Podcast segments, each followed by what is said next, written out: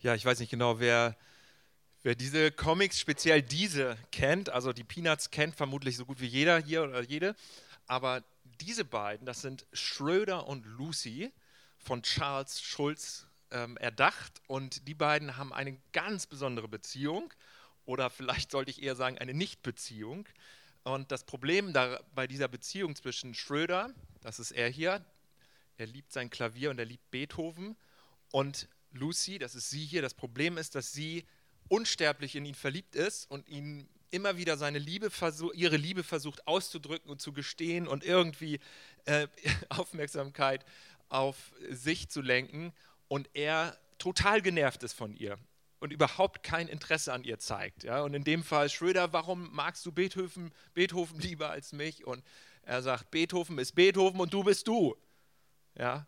Und dann, das lässt noch nicht mal Raum für Diskussion. Nächstes, du wirst dein Klavier immer lieber mögen als mich. Das stimmt. Und dann beißt sie ins Klavier. Nächstes.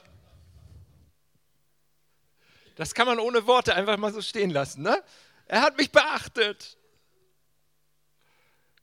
Und das finde ich besonders gut. Das ist auch gleich für unsere äh, Predigt wichtig. Also glaubst du, dass Liebe die Antwort auf alles ist? Junge, ich hoffe nicht. Das richtet sich an alle Künstler und Musiker hier. Hat dir schon mal jemand gesagt, dass du schöne Augen hast, Schröder? Musiker werden richtig genervt, wenn du ihnen sagst, dass sie schöne Augen haben. Ja, wenn sie gerade am Spielen sind. So, das, ich, du hast mir noch nie zwölf Rosen geschenkt. Ja, das weiß ich. Ein Dutzend Rosen ist ein Zeichen von Liebe.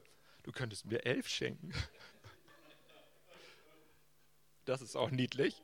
Das ist das letzte jetzt. Gut, also die ganze Sache ist kompliziert, würde ich mal sagen. Und jeder hat so seine Vorstellung, wie das äh, aussieht mit Liebe und Geliebtsein und geliebt werden und vielleicht auch vor allem wen. Ja, und Schröder hatte andere Vorstellungen als Lucy. Ich habe mal einem Freund erzählt im Überschwang, so ich war gerade sehr begeistert irgendwie so von dem Beruf, den ich habe und was ich so machen darf und so. Und dann habe ich ihm gesagt, oh Mensch, ich mache das so gerne, mir macht das richtig Spaß, Menschen von der Liebe Gottes zu erzählen. Echt, dass, dass Gott sie liebt, das finde ich so toll, das Menschen zu erzählen. Und äh, dann sagte er, im Hinblick auf die islamistischen Terroristen, ja, das sagen die anderen auch. Uff, da fiel mir nichts so ein. Da war ich erstmal still. Und ich war wirklich eigentlich sehr, sehr positiv und bewegt und begeistert, aber das hat mich auf den Boden geholt. Das hat mich so ernüchtert, dass er sagte, ähm, ja, das sagen die anderen auch. Und das, hin, hinterher im Nachhinein habe ich gesagt, klar, er hat ja recht. Da berufen sich Menschen auf Liebe zu Gott Liebe zu seinen Geboten und aus dieser Liebe bringen sie andere Menschen um. Also das ist ja wirklich nicht einfach mal so eben so simpel, über Liebe zu sprechen und darüber nachzudenken. Es wird viel über Liebe gesungen, gesagt, getan. Wir sind umzingelt, vielleicht sind wir sogar gelangweilt, vielleicht sind wir sogar genervt wie Schröder. Aber wir kommen nicht drum herum. Wir sind im ersten Johannesbrief. Wir befinden uns in einer Reihe. Die ersten beiden äh, Predigten waren in den letzten beiden Wochen. Jens hat die Eröffnung gemacht und die Weichen gestellt und davon gesprochen, dass es Kontraste gibt im ersten Johannesbrief zwischen Licht und Finsternis, Liebe und Hass und zwischen im Licht sein und in der Finsternis sein. Und ich möchte heute daran anknüpfen und möchte das ja, sag ich mal, das Hauptelement, wofür Johannes bekannt ist, hervorheben heute. Johannes, der Autor dieses Briefes, ist bekannt als Apostel der Liebe. Und dieser Brief ist ein ganz besonderer Brief, weil eine Spitzenaussage da drin steht, die sonst so nirgendwo anders steht. Es ist nicht nur so, dass Gott liebt, sondern er ist Liebe. Das steht zweimal da drin. Und man kann das sehen an dem Leben von Johannes selber, dass etwas passiert ist, was ihn verwandelt hat. Dass er einer Liebe begegnet ist, die ihn irgendwie zu einem anderen Menschen gemacht hat, die etwas in ihm zum Kippen gebracht hat. Er war bekannt, es war sein Spitzname, als Donnersohn.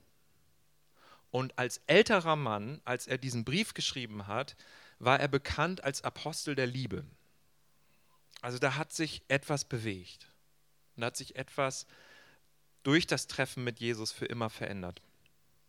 Wie ist das mit dir? Was, was, was löst das in dir aus? Zu lieben, geliebt zu sein. Bereit zu sein, zu lieben. Fähig zu sein, zu lieben. Und ein Kanal für Gottes Liebe zu sein. Es kann sein, dass wir andere damit nerven. Es kann sein, dass andere genervt sind. Es kann, kann sein, dass wir selber genervt sind davon, weil das so ein Allerweltsbegriff ist und so ein, so ein ja, abgenutzter Begriff ist. Es kann auch sein, dass Liebe benutzt wird, um anderen zu nahe zu treten. Es kann sein, dass, dass so etwas unter der Überschrift von Liebe passiert wie Übergriffigkeit. Alles im Namen der Liebe. Es kann sein, dass Menschen bevormundet werden, bemuttert werden, ständig kontrolliert werden und das Ganze unter der Überschrift, ja, das ist Liebe, das ist hier so, das ist liebevoll. Also das Ganze ist nicht und soll auch nicht hier heute Morgen so simpel einfach nur mal eben nachbuchstabiert werden. Aber wir kommen nicht drum herum heute Morgen und wir müssen da durch, weil der erste Johannesbrief eine Meditation, eine Reflexion der Liebe Gottes ist. Gott liebt nicht nur, er ist Liebe. Und damit steigen wir ein ins zweite Kapitel und lesen uns das mal durch, und zwar in der Übersetzung Bibel in gerechter Sprache. Da schreibt Johannes, meine Kinder, dies schreibe ich euch, damit ihr kein Unrecht tut. Aber wenn eine oder einer doch Unrecht tut, haben wir Jesus, den Messias, den Gerechten, zur Fürsprache bei Gott. Jesus ist die Überwindung unserer Gottferne, nicht nur unserer allein, sondern der ganzen Welt. Daran erkennen wir, dass wir Jesus verstanden haben, wenn wir seine Gebote halten. Alle, die sagen, ich habe Jesus verstanden, aber seine Gebote nicht halten, lügen und die Wahrheit ist nicht in ihnen. In, allem aber, die, in allen aber, die sein Wort halten, ist die Liebe Gottes wahrhaftig ans Ziel gekommen. Daran erkennen wir, dass wir in Jesus sind. Alle, die sagen, dass sie in ihm bleiben, sind auch verpflichtet, selbst so zu leben, wie Jesus gelebt hat. Meine Lieben, ich schreibe euch kein neues Gebot, sondern ein altes Gebot, das ihr von Anfang an hattet. Das alte Gebot ist das Wort, das ihr gehört habt. Gleichzeitig ist das Gebot, das ich euch schreibe, neu. Es ist in Jesus und in euch verwirklicht. Denn die Dunkelheit vergeht und das wahre Licht scheint schon. Alle, die sagen, dass sie im Licht seien und dennoch ihre Geschwister hassen, sind immer noch in der Dunkelheit. Die ihre Geschwister lieben, bleiben im Licht und geben keinen Anlass zum Fallen. Die aber ihre Geschwister hassen, sind in der Dunkelheit und leben, in der, leben der Dunkelheit entsprechend. Sie wissen nicht, wohin sie gehen, weil die Dunkelheit ihre Augen blind gemacht hat. Das Ziel des ersten Johannesbriefs das haben wir in Kapitel 1 gesehen. Es ist Gemeinschaft mit Gott zu haben, Gemeinschaft aber auch untereinander zu haben, in Christus zu sein, im Licht zu leben, die eigene Unfertigkeit einzugestehen und im Lot zu sein mit den Mitchristen. Kurz gesagt, das Ziel der Erlösung, das Ziel unseres Lebens mit Gott ist Liebe. Und das hört sich vielleicht jetzt selbstverständlich platt oder sonst irgendwie an, ist es aber überhaupt nicht. Es könnte genauso gut sein, dass das Ziel unseres Lebens mit Gott irgendwas Produktives ist, dass es irgendein Ergebnis ist, was wir hervorbringen. Sei es Wachstum im persönlichen Leben, sei es, äh, dass wir irgendwas, ähm, ein Profit oder so erreichen oder erwirtschaften, sei es so ein christliches Wort Frucht hervorzubringen. ist es aber nicht. Wenn man Liebe als Frucht sieht, okay, dann ja. Aber das Ziel, es gibt ein Ziel. Das Ziel ist Liebe. Und ich möchte da jetzt noch ein bisschen weiter kreisen um, um diese Energie, um diese, diesen Urgrund, um diesen Urquell allen Seins. Und ich möchte das dann etwas konkreter und praktischer machen. Wo findet man Liebe? Wie sieht das aus, wenn man sie auf frischer Tat ertappt? Ich habe drei Szenen im Kopf aus den letzten Tagen, beziehungsweise teilweise aus letzter Woche, ähm, die mich sehr berührt haben. Und die möchte ich mal kurz beschreiben. Das eine ist, ein Jugendlicher ist laut und rüpelig, motzt herum und stört und nervt die anderen.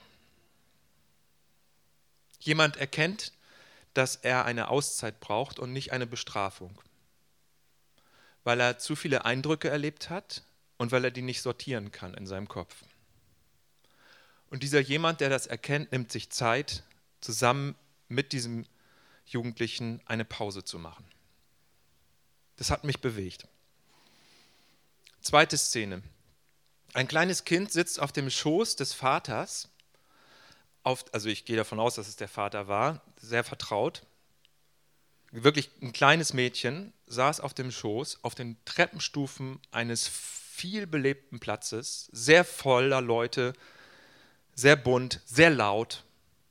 Und dieses Mädchen saß voller Geborgenheit auf dem Schoß ihres Vaters und vor ihr, hinter ihr, neben ihr, überall waren Leute.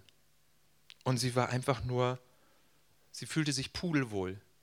Sie, also sie, sie war total zufrieden, hatte keine Beunruhigung, keine Sorge, keine Angst, gar nichts. Dritte Szene. Ein Mädchen im Zug saß mir gegenüber, saß neben ihrer Mutter, ich gehe auch wieder davon aus, dass es ihre Mutter war, schmiegte sich zufrieden an ihre Mutter. Sie guckt aus dem Fenster, der Zug rumpelt und fährt ziemlich schnell durch die Gegend. Und dieses Mädchen ist total zufrieden. Einfach ein bisschen müde, die Augen sind so auf Halbmast, total zufrieden. Und dann habe ich das Gesicht der Mutter gesehen. Und dann habe ich gesehen, wie sie aussieht. Unglaublich wohlig und behagliches Lächeln umschmeichelt die Lippen der Mutter. Sie, sie war richtig selig. Also das waren so drei Szenen, die mich sehr berührt haben und wo ich gesagt habe, okay, es gibt Liebe, es gibt so etwas, es gibt Liebe in der Welt. Sie wird oft verdunkelt, sie wird oft nicht gezeigt, weil sie vielleicht uninteressant ist oder bedeutungslos ist oder weil man kein Geld mit ihr verdienen kann. Aber es ist die Energie, die Urenergie des Universums die mir die Tränen in die Augen bringen und die unsere Herzen erwärmt. Und das Ziel unseres Lebens mit Gott ist Liebe. Ist es nur eine wohlige, romantische, sanfte Liebe? Wenn wir Jesus anschauen, dann merkt man, seine Liebe war ziemlich scharf und eckig und kantig. Er hat Leute als Otterngezücht bezeichnet.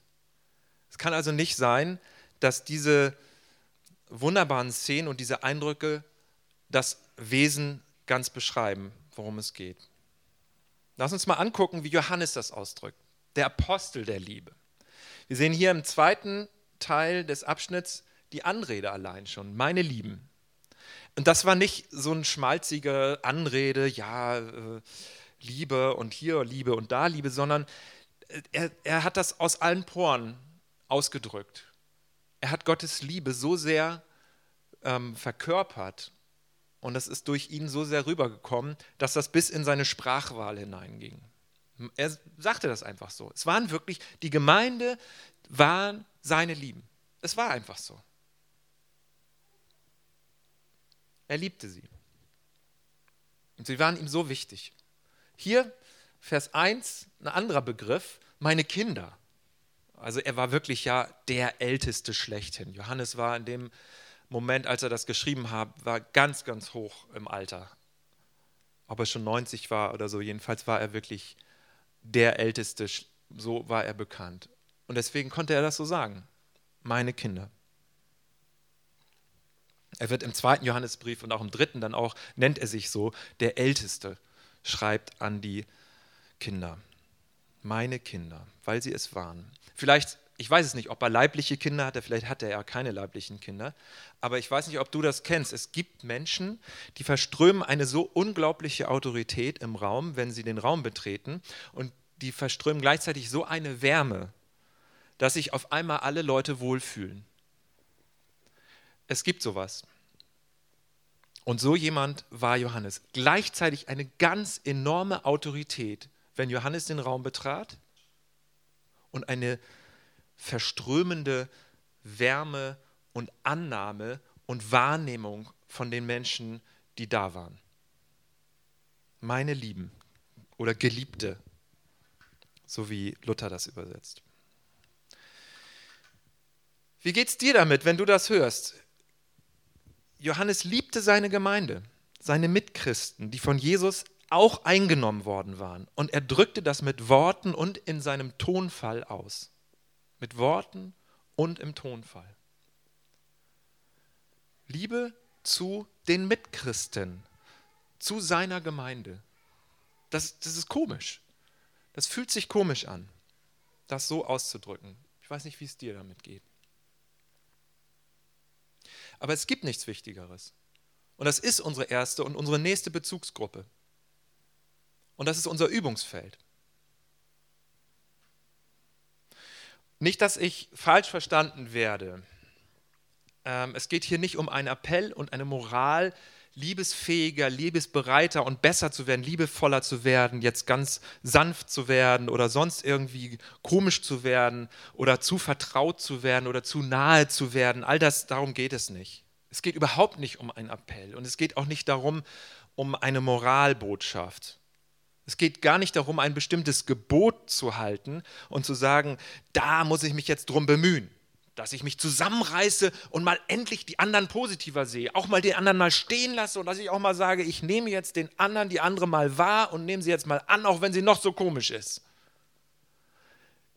Ja, das, das darum geht es nicht, ähm, sondern im Kern geht es darum, erstmal zu registrieren, dass Jesus, der Messias, der Gerechte, für dich Fürsprache einlegt. Es geht darum, in dem Bewusstsein zu leben, ein Empfinden, ein Gespür dafür zu haben, selbst angenommen zu sein und selbst befreit zu sein, versöhnt zu sein.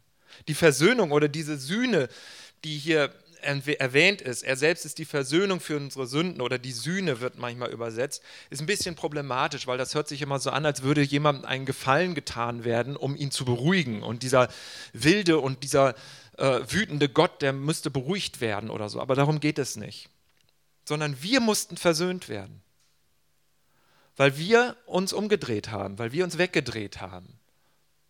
Und weil wir meinten, das geht alles so ohne Bezug zu unserem Urquell. Das geht alles so, zu unserem Urquell der Liebe, zu unserem Urgrund. Ohne Verbindung zu Gott. Das kriegen wir so hin. Deswegen mussten wir versöhnt werden. Und das Mittel für unsere Versöhnung, das ist nicht ein Opfer, was irgendwer irgendwem, einem wütenden, willkürlichen, rachsüchtigen Gott dargebracht hat, der beruhigt werden musste, weil er sonst voller Jähzorn ist. So wird es häufig auch manchmal unbewusst so verstanden. Sondern es geht darum, dass Christus das Mittel zur Versöhnung ist. Christus ist der Kanal, Christus ist die Verbindung, ist die Brücke. Und niemand konnte Gemeinschaft haben mit Gott. Christus hat das ermöglicht. Gott ist immer schon auf der Seite des Menschen. Er musste nicht erst beruhigt werden und irgendwie wieder äh, hingedreht werden, hingewandt werden zum Menschen. Auch im Alten Testament. Wenn das da auch im Alten Testament noch nicht immer alles hundertprozentig klar war. Spätestens mit dem Kreuz ist es hundertprozentig klar. Gott war schon immer auf der Seite der Menschen, aber wir mussten versöhnt werden. Für uns war das wichtig. Und diese Versöhnung ging von Gott aus. Es gab einen Riss, eine Distanz, eine Entfernung. Dieses Opfer, diese Selbsthingabe hat alle Opfer ausgelöscht, hat sogar den Opfernden selbst ausgelöscht und wurde durch die Auferweckung, durch die Erhöhung von Jesus verifiziert, bestätigt, bestärkt, besiegelt. Und damit führte Gott uns aus der Distanz in die Nähe, uns aus der Finsternis ins Helle, uns aus der Entfernung nach Hause. Es ist vollbracht. Das heißt, die Verbindungslinie ist gebaut. Wir sind in Gott aufgehoben.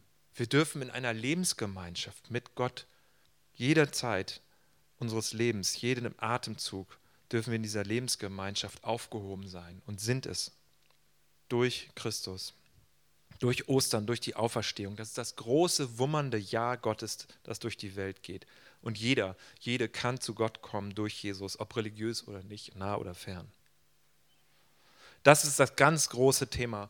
Und in Kapitel 1 hatten wir das schon gesehen, dass Johannes schreibt, wir haben es doch gesehen, wir haben es, was wir mit eigenen Augen gesehen, gehört und betastet haben. Davon reden wir, davon sprechen wir. Wir haben einen Fürsprecher, Messi Jesus, den Messias, den Gerechten. Der ist unser Fürsprecher. Wie gut tut das, einen Fürsprecher zu haben? Das heißt also, wenn jemand oder mir etwas sagt, Tobi, das kannst du besser. Tobi, in dir steckt doch noch so viel Potenzial. Du könntest doch echt noch mehr rausholen aus dir. Sei es, dass jemand von außen mir das sagt, sei es, dass jemand innen, eine Stimme in mir das sagt. Du kannst doch noch mehr rausholen, oder? Das kannst du doch besser. Dann ist die Antwort ja. Aber hallo, da hast du recht. Ich lebe nicht mein volles Potenzial aus. Okay? Ich schöpfe nicht mein Potenzial aus. Ich hole nicht alles aus mir raus, was rauszuholen wäre. Und das wird in den nächsten Jahren auch weiterhin so sein. Und das ist mir wichtig, dass du das hörst, dass, dass wir das hören. Ja? Und das kann, das kann alles Mögliche an, an Stimmen sein, die dir sagen, da muss doch mehr gehen. Dann gib ihnen recht, dann sag ja, das stimmt. Du hast vollkommen recht und es wird auch weiterhin so sein. Aber weißt du was? Gott mag mich trotzdem ziemlich gerne. Und Gott ist trotzdem ziemlich einverstanden mit mir. Das hat er in Jesus gezeigt. Ja? Sieh zu, wie du damit klarkommst. Ich habe manchmal genug davon, von diesem ganzen, schöpf dein ganzes Potenzial aus. Ja? Guck doch mal, was da noch alles drin ist. Ja, ja, ja, ist ja gut.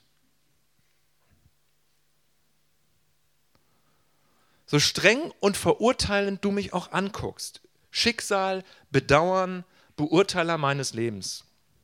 Für mich ist Jesus da. Punkt. Der ist mein Fürsprecher.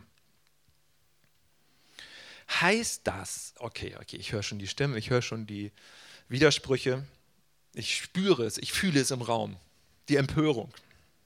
Ich höre es. Ich habe es gemerkt, es ist angekommen. Heißt das denn, ich habe keine Ziele mehr? Heißt das, ich habe keine Entwicklungsziele? Heißt das, ich will nicht mehr Potenzial nutzen, was in mir ist? Heißt das, ich lasse mich hängen? Heißt das, ich ruhe mich aus? Heißt das, ich jage keinen Idealen nach? Heißt das, ich habe keine Ideen mehr, was ich noch vielleicht ein bisschen äh, schärfen könnte, besser konzentrieren könnte in meinem Leben, auf den Punkt bringen könnte, fokussieren, verbessern. Heißt das, ich verfolge gar keine Ideen mehr, um mehr aus mir rauszuholen? Nö, heißt es nicht. Aber es geht dich nichts an. Ja? Es geht auch meine Stimmen, meine Optimierungs- und meine Potenzialsteigerungsstimmen nichts an. Ja, okay, okay, okay. Ich habe Ziele. Ich habe Ideen. Ich habe Ideale. Ich jage Dinge nach. Es geht noch mehr. Ich will noch mehr. Okay? So. Es gibt einen Prozess, in dem ich bin. Es gibt einen Werdegang. Und das werden wir in den nächsten Versen sehen. Wir werden das in den nächsten Versen dann sehen, die jetzt heute nicht dran sind. aber die dann in den nächsten Sonntagen drankommen, wo es um einen Prozess geht vom Kind zum Erwachsenen, zum reifen Menschen. Das beschreibt Johannes ganz wunderbar. Dass unsere Liebe ausstrahlt, dass Gott das, was er in uns hineingelegt hat, dass das uns formt, uns prägt, dass das unseren Wandel bestimmt, dass das nach außen dringt. Das haben wir ja hier gesehen. Das, das hängt damit zusammen, dass wir im Licht leben, dass wir im Licht sind und dass sich das auch ausdrückt und dass wir uns an Jesus orientieren. Und sein großes Ziel ist, eine Gemeinschaft zu bauen, eine Gemeinde zu bauen und letztendlich eine Gesellschaft zu bauen, die von Liebe geprägt ist, weil sein innerstes Wesen Liebe ist. Bei Jesus heißt das, das hatte ich schon angedeutet, nicht unbedingt sentimental zu sein. Ja, also immer nur romantisch oder ähm, ganz vorsichtig oder ganz sanft.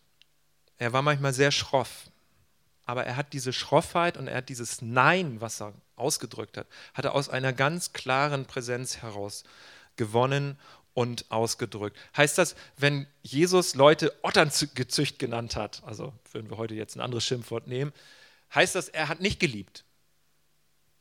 Ist er seinen eigenen Prinzipien untreu geworden? Kann man darüber nachdenken. Als er gesagt hat, ihr Heuchler zu bestimmten Leuten, hat er sie dann nicht geliebt. Da wird es schon eckig, da wird es schon kantig, da wird es schon scharf. Aber das ist etwas, was für uns ganz wichtig ist. Wenn wir wissen wollen, was Liebe ist, müssen wir das Leben von Jesus studieren. Wir müssen uns Jesus angucken. Es nützt nichts. Wir können das nicht durch ein warmes Gefühl erkennen, was Liebe ist. Wir können das auch nicht in unserer Gemeinschaft erkennen, indem wir die Temperatur messen in den Zellgruppen. Wie warm ist es da oder wie liebevoll ist es da? Dadurch erkennen wir das nicht. Wir können das auch nicht in der Natur erkennen. Wir müssen das Leben von Jesus uns genau anschauen. Sein Leben, sein Handeln und sein Weg ans Kreuz. Dann sieht man, was Liebe ist.